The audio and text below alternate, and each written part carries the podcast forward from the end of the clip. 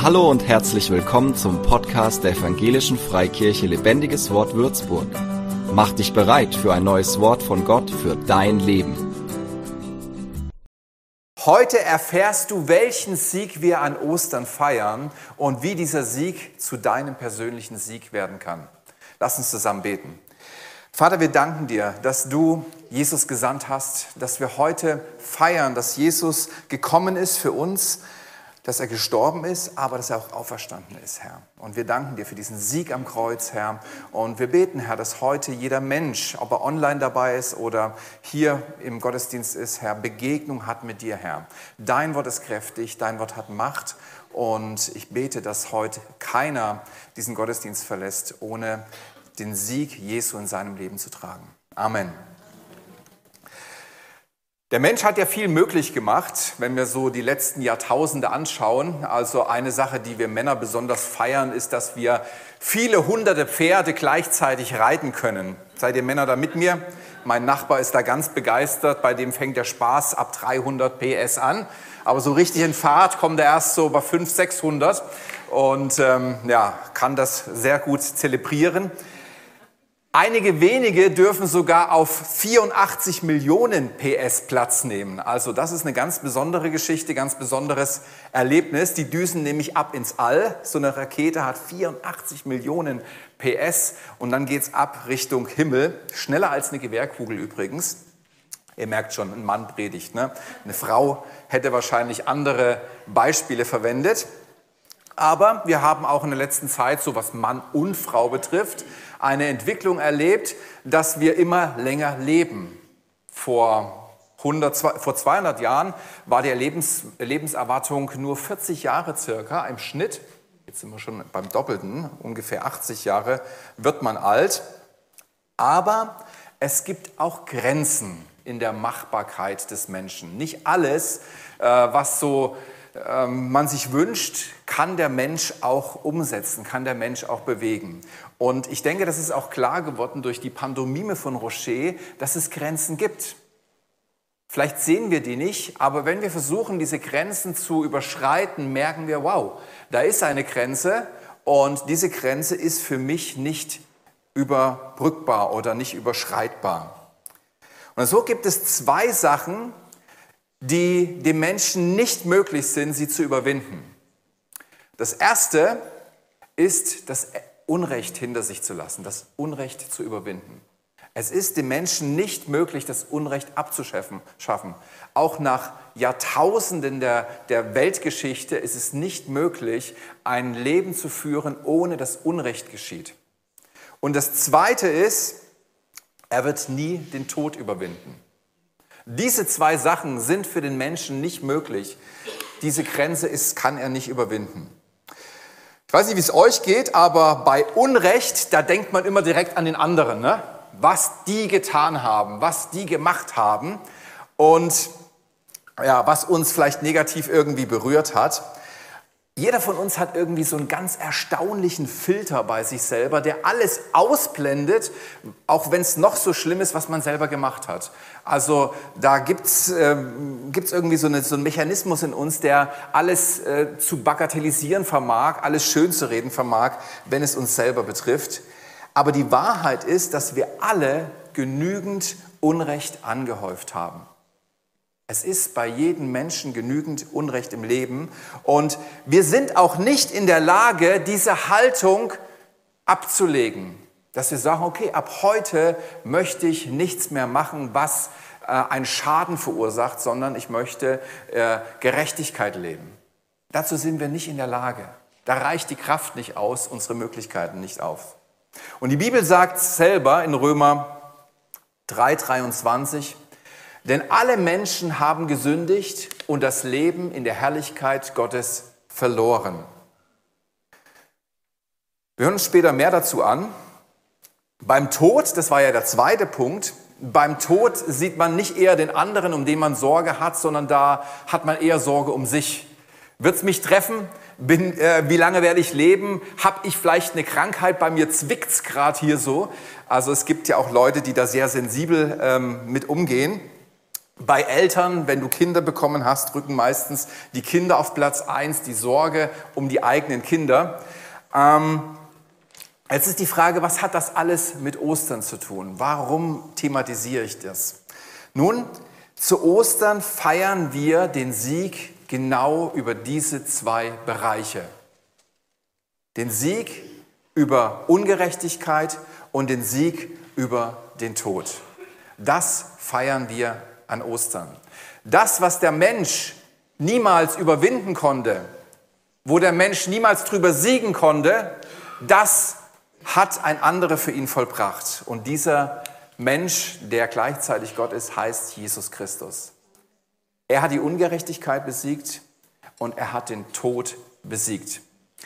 Dabei hätte er das selber gar nicht nötig gehabt, denn Jesus war schon immer Sieger über Tod und über Ungerechtigkeit. Er ist der Friedefürst, er wohnt, er lebt in einem ewigen Reich, äh, das Reich äh, der Gerechtigkeit, wo Gerechtigkeit herrscht und wo es Leben gibt und kein Tod zu sehen ist. Aber er ist gekommen und er hat diesen Sieg hier auf Erden errungen aus einem einzigen Grund. Wegen dir und wegen mir. Deswegen kam Jesus. Er wollte nicht allein diesen Sieg haben, sondern er wollte, dass dieser Sieg auch in unserem Leben ist. Und jetzt sagt uns Johannes 11, wo Jesus selber spricht, ich bin die Auferstehung und das Leben. Wer an mich glaubt, wird leben, auch wenn er stirbt. Und wer lebt und an mich glaubt, wird niemals sterben. An Ostern feiern wir, dass der Mensch endgültig Sieg über den Tod hat. Das ist, was Ostern bedeutet. Jesus hat den Tod besiegt. Der Tod in diesem Leben ist für alle, die zu Jesus gehören, nämlich kein endgültiger Tod. Klar wirst du irgendwann hier mal von dieser Erde gehen, aber für alle, die in Jesus sind, für alle, die zu Jesus gehören, die ihr, ihr Leben mit Jesus ähm, verbunden haben, ist das kein endgültiger Tod, sondern es ist ein Übergang in ein neues, herrliches, ewiges Leben mit Gott. Das ist die Wahrheit. Wie konnte denn der Tod Macht bekommen über uns? Die Bibel ist da ganz klar und sagt, der Stachel, der uns den Tod bringt, ist die Sünde. Es ist wie so ein Gift, wie so eine Infektion, die wir bekommen und die uns langsam aber sicher in diesen Tod hineinführt.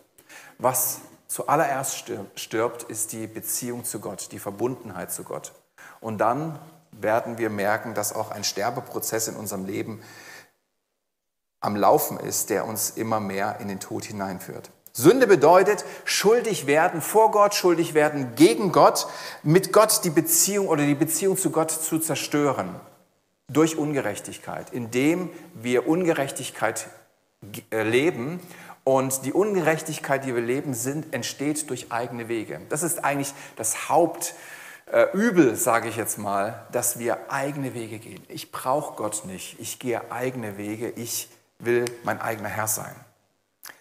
Gottes Reich aber ist ein Reich der Gerechtigkeit.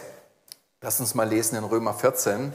Denn das Reich Gottes ist nicht Essen und Trinken, im Kontext ging es hier um Speisevorschriften, sondern Gerechtigkeit und Friede und Freude im Heiligen Geist. In diesem Reich gibt es keine Ungerechtigkeit. Es ist frei von Ungerechtigkeit, aber das Problem ist, in unserem Leben gibt es Ungerechtigkeit.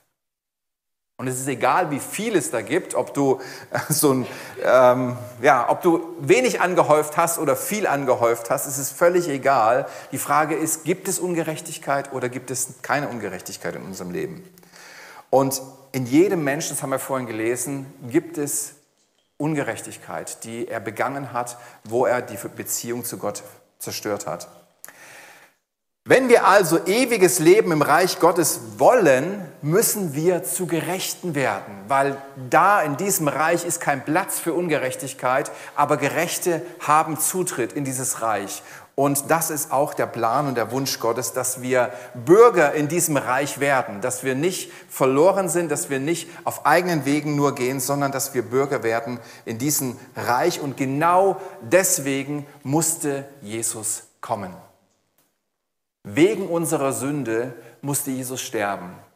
Und er wurde auferweckt, um uns vor Gott gerecht zu sprechen. Jesus wollte den Preis für unsere Schuld bezahlen. Und seine Auferstehung ist der Beweis, dass er alle Schuld bezahlt hat. Der Tod konnte ihm nämlich nicht halten. Er hat keinen Angriffspunkt an ihm gefunden. Er war ein fehlerloses Opfer, der trotzdem für uns in den Tod ging und unsere Schuld mitgenommen haben. Wir können uns das vielleicht so vorstellen, als Jesus da am Kreuz hing und sein Leben ließ, nahm er unsere Schuld auf sich. Also, dass das hier jetzt ein Schweizer Rucksack ist. Rocher hat nichts mit der Schweiz zu tun und nichts mit diesem Beispiel, außer dass die Schweiz auch Jesus braucht. Jesus nahm unsere Schuld auf sich. Er als schuldloses Opfer nahm diese Schuld auf sich und ging in den Tod. Und als er im Tod war, sagte er, hey Tod, du hast kein Anrecht auf mich. An mir ist keine Schuld. Aber ich habe dir was mitgebracht. Das ist die Ungerechtigkeit der Menschheit. Und die lasse ich hier. Und jeder, der zu dir kommt und mein Siegel trägt, den musst du wieder gehen lassen. Denn für den habe ich bezahlt. Hier ist die Schuld, die ich mit meinem Leben bezahlt habe, für jeden, der dieses Opfer annimmt.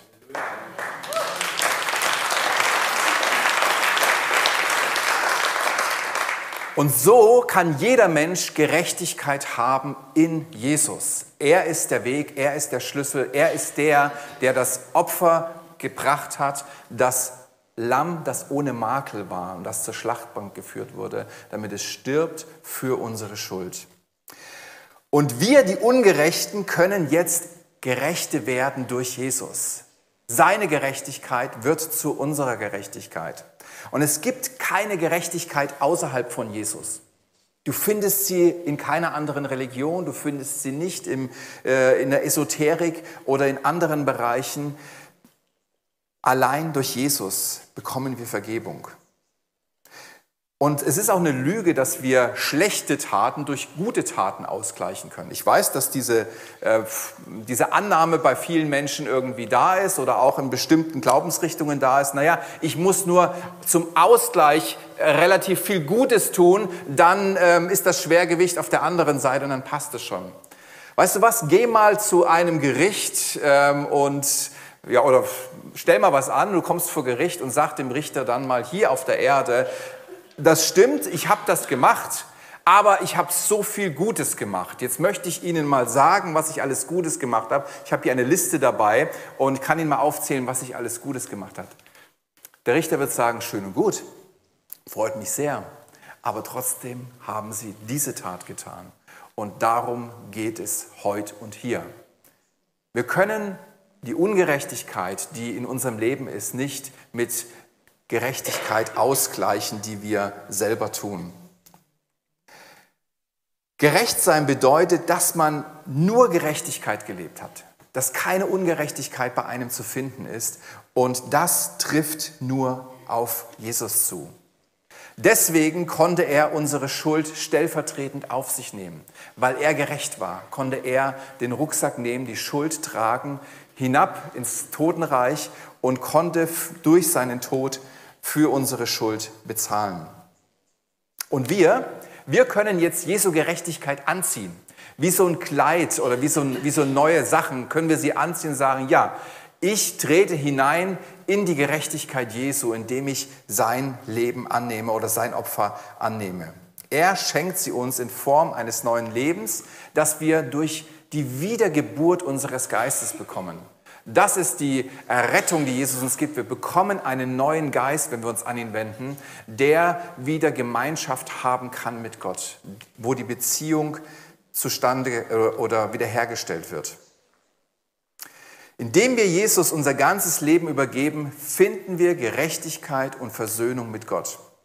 Das heißt, eine intakte, eine liebevolle, eine wiederhergestellte Beziehung mit unserem Vater im Himmel und ewiges Leben bei ihm. Und wenn wir in dieser neuen Realität leben, die uns in der Beziehung zu Jesus geschenkt wird, verliert der Tod auch seine Schrecken. Die Angst vor dem Tod verliert seinen Schrecken. Deswegen lesen wir hier auch in Hebräer, so hat er alle befreit, die ihr Leben lang in der Furcht vor dem Tod gefangen waren. Der Tod verliert seinen Schrecken.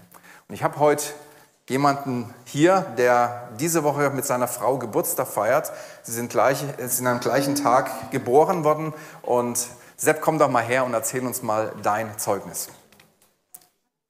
Ja, schön, schönen guten Morgen. Da ist Power drauf, yes.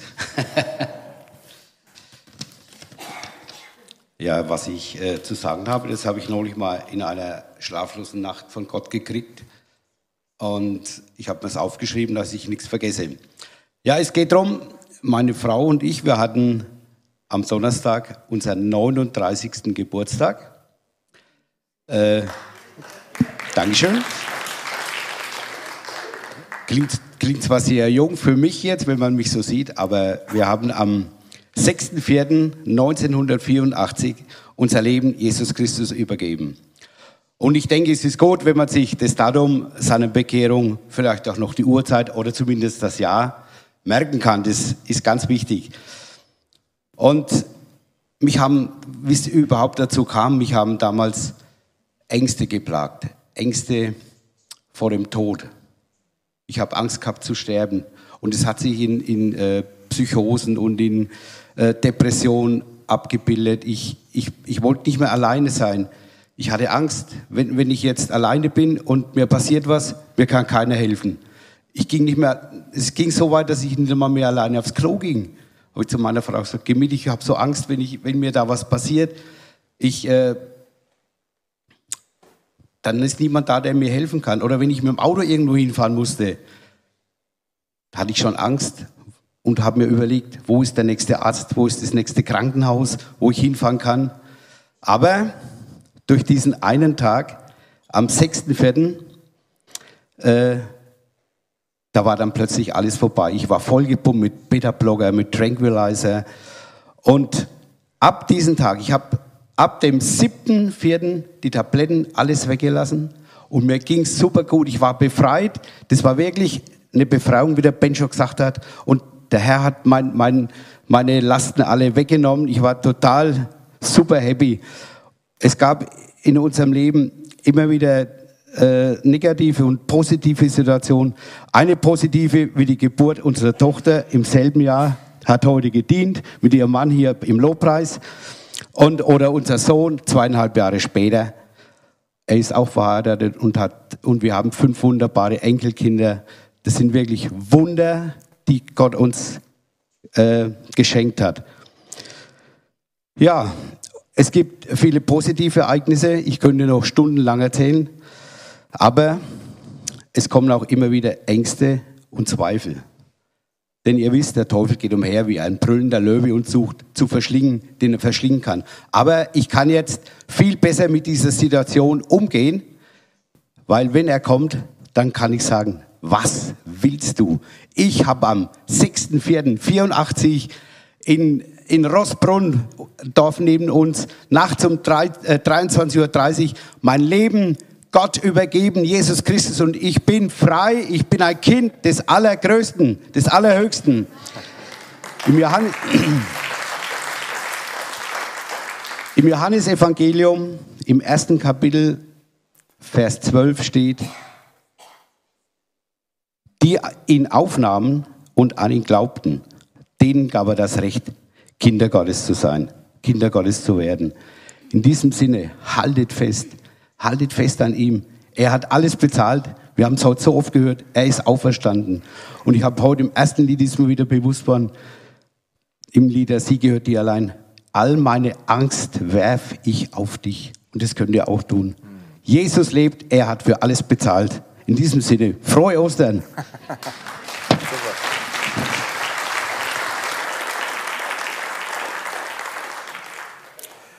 Das ist, was Jesus errungen hat. Wir sind gerettet. Wir müssen nicht äh, sterben. Und wenn wir sterben, werden wir trotzdem weiterleben. Und die Angst vor dem Tod wird uns jetzt schon hier genommen, weil es eine Zukunft gibt, eine Hoffnung gibt. Aber wie ihr am Zeugnis vom Sepp schon gehört habt, ist dieses, diese, dieser Sieg, greift dieser Sieg nicht erst dann, wenn wir hier von dieser Erde mal gehen, sondern er ist auch jetzt schon in unserem Leben zu spüren, zu erleben. Er macht auch jetzt schon einen Unterschied. Der Sieg Jesu hat auch für das Leben hier und jetzt eine große Bedeutung. Und das ist der zweite Punkt, den ich euch heute mitbringe. Ähm, in Jesus bekommen wir schon jetzt ein Leben, in dem die Gnade, das sind die Geschenke Gottes, die wir nicht verdient haben, die wir uns nicht erarbeiten müssen, wo wir nicht irgendwie in Vorleistung gehen müssen, die er uns einfach gibt, werden wir die Gnade und die Kraft Gottes erleben, wie sie wirksam ist. Schon in diesem Leben, durch das Opfer, durch den Sieg, den Jesus durch sein Opfer errungen hat werden wir schon jetzt in ein neues Leben kommen, was die Gnade und die Kraft Gottes in unserem Leben freisetzt. Das heißt, wir kommen raus wie Rocher aus diesem gläsernen Käfig, wo wir Begrenzung gespürt haben. Menschenmöglich war bis zur Wand, aber nicht darüber hinaus. Aber wenn du Jesus im Leben hast, wirst du merken, wie neue Dimensionen da ist. Durch Jesus leben wir nämlich in den Möglichkeiten Gottes und nicht mehr allein in den menschlich machbaren Dimensionen. Nein, es wird zu einer göttlichen Dimension. Ihr aber werdet nicht mehr von eurer sündigen Natur, sondern vom Geist Gottes beherrscht. Da kommt Kraft in unser Leben. Wenn Gottes Geist in euch lebt, wer aber den Geist von Christus nicht hat, der gehört nicht zu Christus. Und das ist auch ein Schlüsselvers oder ein Schlüsselpunkt, den wir später ganz am Ende noch aufgreifen werden. Denn der Geist Gottes versiegelt uns für die Ewigkeit schon hier auf Erden. Wenn Gott selbst in uns wohnt, kann es nicht nur in den Dimensionen abgehen, die uns möglich sind. Dann kann nicht nur das Menschenmögliche ähm, geschehen, sondern oder wir können nicht nur auf, die Menschen, auf der menschenmachbaren Ebene bleiben, sondern es wird automatisch göttliche Dimensionen annehmen. Ich möchte dir drei Punkte zeigen, wie das Opfer Jesu, wie der Sieg Jesu Auswirkungen hat oder in welcher Form er Auswirkungen hat auf dein jetziges Leben hier und jetzt. Das erste ist, und da kommen wir zu dem Punkt, der uns überhaupt in diese Misere geführt hat, du musst keine Ungerechtigkeit mehr leben. Du kannst dich zwar dafür entscheiden, du kannst dich dafür entscheiden, ein Leben zu leben nach eigener Regie, aber du musst es nicht mehr. Die Dinge, die dich vorher gehalten haben, wo du nicht rauskamst, wo du nicht anders konntest, als so zu leben, darüber kannst du jetzt entscheiden. Du kannst eine Entscheidung treffen, wie du leben möchtest. Du kannst dich nämlich auch für Gerechtigkeit entscheiden, was dir vorher aus eigener Kraft nicht möglich war. Das heißt, Jesus setzt uns durch sein Opfer und durch die Kraft seines Heiligen Geistes plötzlich in die Position, ein Leben in Freiheit führen zu können, wer das will. Das bedeutet natürlich auch, dass wir eine Verantwortung haben in unserem Leben, nämlich dass wir nicht mit der Sünde spielen, dass wir nicht leichtfertig unser Leben leben, sondern dass wir darauf bedacht sind, unser, die richtigen Entscheidungen zu leben und uns an Jesus zu halten. Der zweite Punkt ist, wenn du aufhörst mit der Sünde zu spielen und dem Geist Gottes mehr Raum gibst, wirst du das wiederherstellende Wirken des Heiligen Geistes in deinem persönlichen Leben erfahren. Vielleicht hast du Schaden erlitten. Wir hatten hier äh, einen, Eindruck für jemanden, der ähm, ja, etwas Schlimmes erlebt hat in der Vergangenheit. Vielleicht hast du mancherlei Schaden erlebt in deinem Leben, wo du dich zurückgezogen hast, wo du Ängste bekommen hast, wo du ähm, dich nicht mehr traust, Dinge zu tun. Gottes Plan, Gottes Wille für dich ist, einen gesunden Menschen aus dir zu machen. Einen Menschen, der das Leben genießen kann, der das Leben leben kann. Wenn der Heilige Geist in deinem Leben ist, dann sollst du wieder beziehungsfähig werden. Das ist etwas, was Gott herstellen will. Nicht nur zu ihm, das ist die wichtigste Beziehung, die wir haben äh, können und die wir brauchen, sondern auch in deinem Umfeld möchte er dich wieder beziehungsfähig machen. Er möchte dir Freude schenken. Du sollst wieder Freude in deinem Leben haben, über dein Leben, über ihn und über das, was er tut. Du sollst gerecht leben können. Das ist dieser erste Punkt, den ich euch mitgebracht habe, dass du Entscheidungen treffen kannst, die in die richtige Richtung gehen, dass du auch äh, Position beziehen kannst, für die Wahrheit stehen kannst. Du sollst dich in Dankbarkeit an den Geschenken Gottes erfreuen können. Du sollst erleben, was Gott tut in deinem Leben, was Gott für dich vorbereitet hat.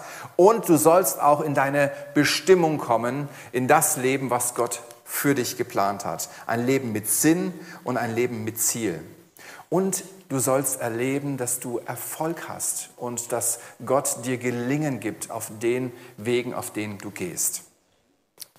Unsere Gesundung hat die Gesundung, die uns Gott schenken möchte, hat aber auch damit zu tun, dass wir immer mehr in das Ebenbild Jesu verwandelt werden. Das heißt, dass wir immer mehr ähm, den Charakter, das Wesen Jesu verkörpern. Das ist ein Wirken, was der Heilige Geist tun möchte bei jedem von uns, die wir Jesus angenommen haben. Und je mehr wir mit dem Heiligen Geist kooperieren, der uns Jesus ähnlicher machen will, desto mehr werden wir auch in diese Freiheit, in dieses Leben der Wiederherstellung hineinkommen, Heilung erleben. Und der letzte Punkt ist, du sollst Gott ganz klar als Partner in deinem Leben erfahren. Gott möchte, dass du weißt, er ist mit dir, er ist bei dir. Gottes Wunsch ist es, dass du ihn in allen Lebensbereichen erlebst und einbeziehst und erlebst, wie er Gott sein darf in deinem Leben. Wenn wir ihn mit einbeziehen, dann werden wir auch, dann dürfen wir damit rechnen, dass er wirksam ist, dass er Dinge tut, dass er sich einmischt, dass er, ähm, dass er uns zum Beispiel konstruktive Gedanken und Ideen schenkt, wie wir die nächsten Schritte machen können. Oder dass er uns Lösungen gibt, wo wo wir vor Problemen stehen, dass er uns Antworten auf Fragen gibt. Wir können damit rechnen, dass wir mehr Einfluss bekommen in unserem Leben, dass er äh, uns neue Möglichkeiten gibt, in unserem Leben voranzukommen. Und wir dürfen damit rechnen, dass er nicht nur uns, sondern durch uns auch unser Umfeld segnet. Ein Segen ist für die, mit denen wir zu tun haben und die um uns herum sind. Weißt du was? Niemand muss auf die Unterstützung des Heiligen Geistes verzichten. Du darfst und du sollst, das ist Gottes Plan und Wunsch für dich, ihn mit einbeziehen. Du sollst die Kraft des Geistes in deinem Leben erleben. Und das kannst du ganz einfach schüren, indem du mit ihm ins Gespräch kommst, indem du mit Gott redest, ihn mit hineinnimmst in deine Herausforderungen, in deine Themen, die dich beschäftigen, ob es Freude ist oder Herausforderung ist. Er möchte einbezogen werden. Und wo wir das tun, unterstützen wir, dass der Heilige Geist auch in unserem Leben sein übernatürliches Werk tun kann und uns hilft. Mit dem Geist Gottes in deinem Leben musst du nicht mehr auf der menschlich machbaren Ebene leben. Du hast andere Möglichkeiten bekommen. Du hast übernatürliche Möglichkeiten, wo Gott sich einmischen will und Gott Veränderungen bringen will in deinem persönlichen Leben. Und das ist, wie du den Sieg Jesu in deinem Leben auch jetzt schon spürbar, greifbar, sichtbar erleben kannst. Gott aber sei Dank, der uns den Sieg gibt durch unseren Herrn Jesus Christus. Du bist eingeladen, ein Sieger zu sein in deinem Leben durch das, was Jesus am Kreuz errungen hat. Er möchte mit dir zusammenkommen und er möchte, dass du diesen Sieg erfährst in deinem persönlichen Leben. Und jetzt kommen wir zu diesem Punkt, den ich euch mitgebracht hatte, ähm, ja, wo es darum ging, dass ihr versiegelt werdet und auch wenn der Tod kommt, durch dieses Siegel nicht im Tod bleibt, sondern ewiges Leben habt. Epheser Kapitel 1. Durch Christus hat Gott auch euch sein Siegel aufgedrückt. Er hat euch den Heiligen Geist gegeben. Das ist das Siegel Gottes, was er jedem gibt, der mit Jesus zusammenkommt. Er hat euch den Heiligen Geist gegeben, den er den Seinen versprochen hatte. Nachdem ihr zuvor das Wort der Wahrheit gehört hattet, die gute Nachricht, die euch die Rettung bringt und ihr zum Glauben gekommen seid.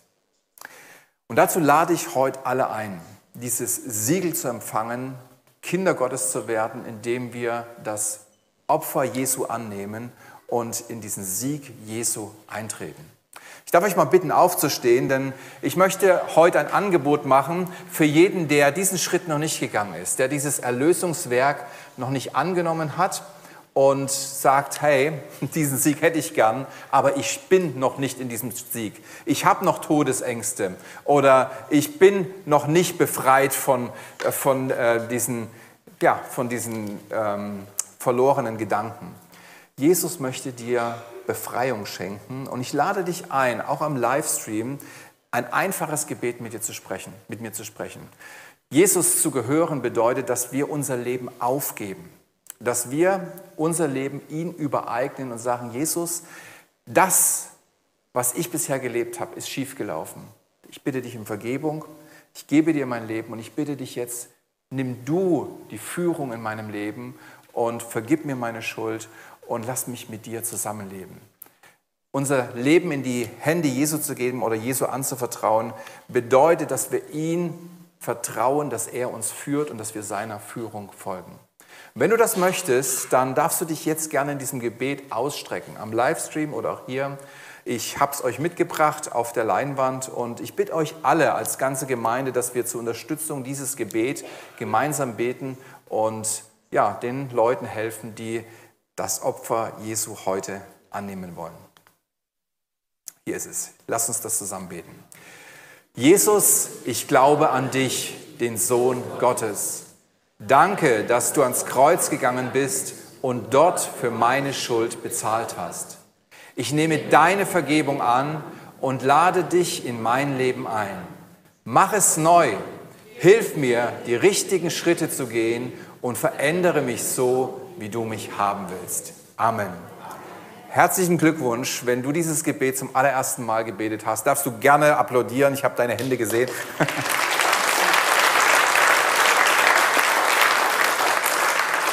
Wenn du dieses Gebet von Herzen gebetet hast, hat dich Gott durch Jesus Christus angenommen. Du bist jetzt ein Kind Gottes, darfst in einer engen Verbindung mit ihm leben. Du bist versiegelt worden durch seinen Heiligen Geist. Und dieser Heilige Geist wird dich führen in deinem Leben. Bezieh ihn mit ein. Rede mit Gott und lass den Geist Freiraum finden in deinem Leben. Und Beschäftige dich mit Gott, indem du in seinem Wort liest, indem du mit ihm redest, aber indem du auch enge Gemeinschaft mit anderen Gläubigen hast, weil ohne das wird es nicht gehen. Gottes Segen und wir sehen uns im Himmel wieder.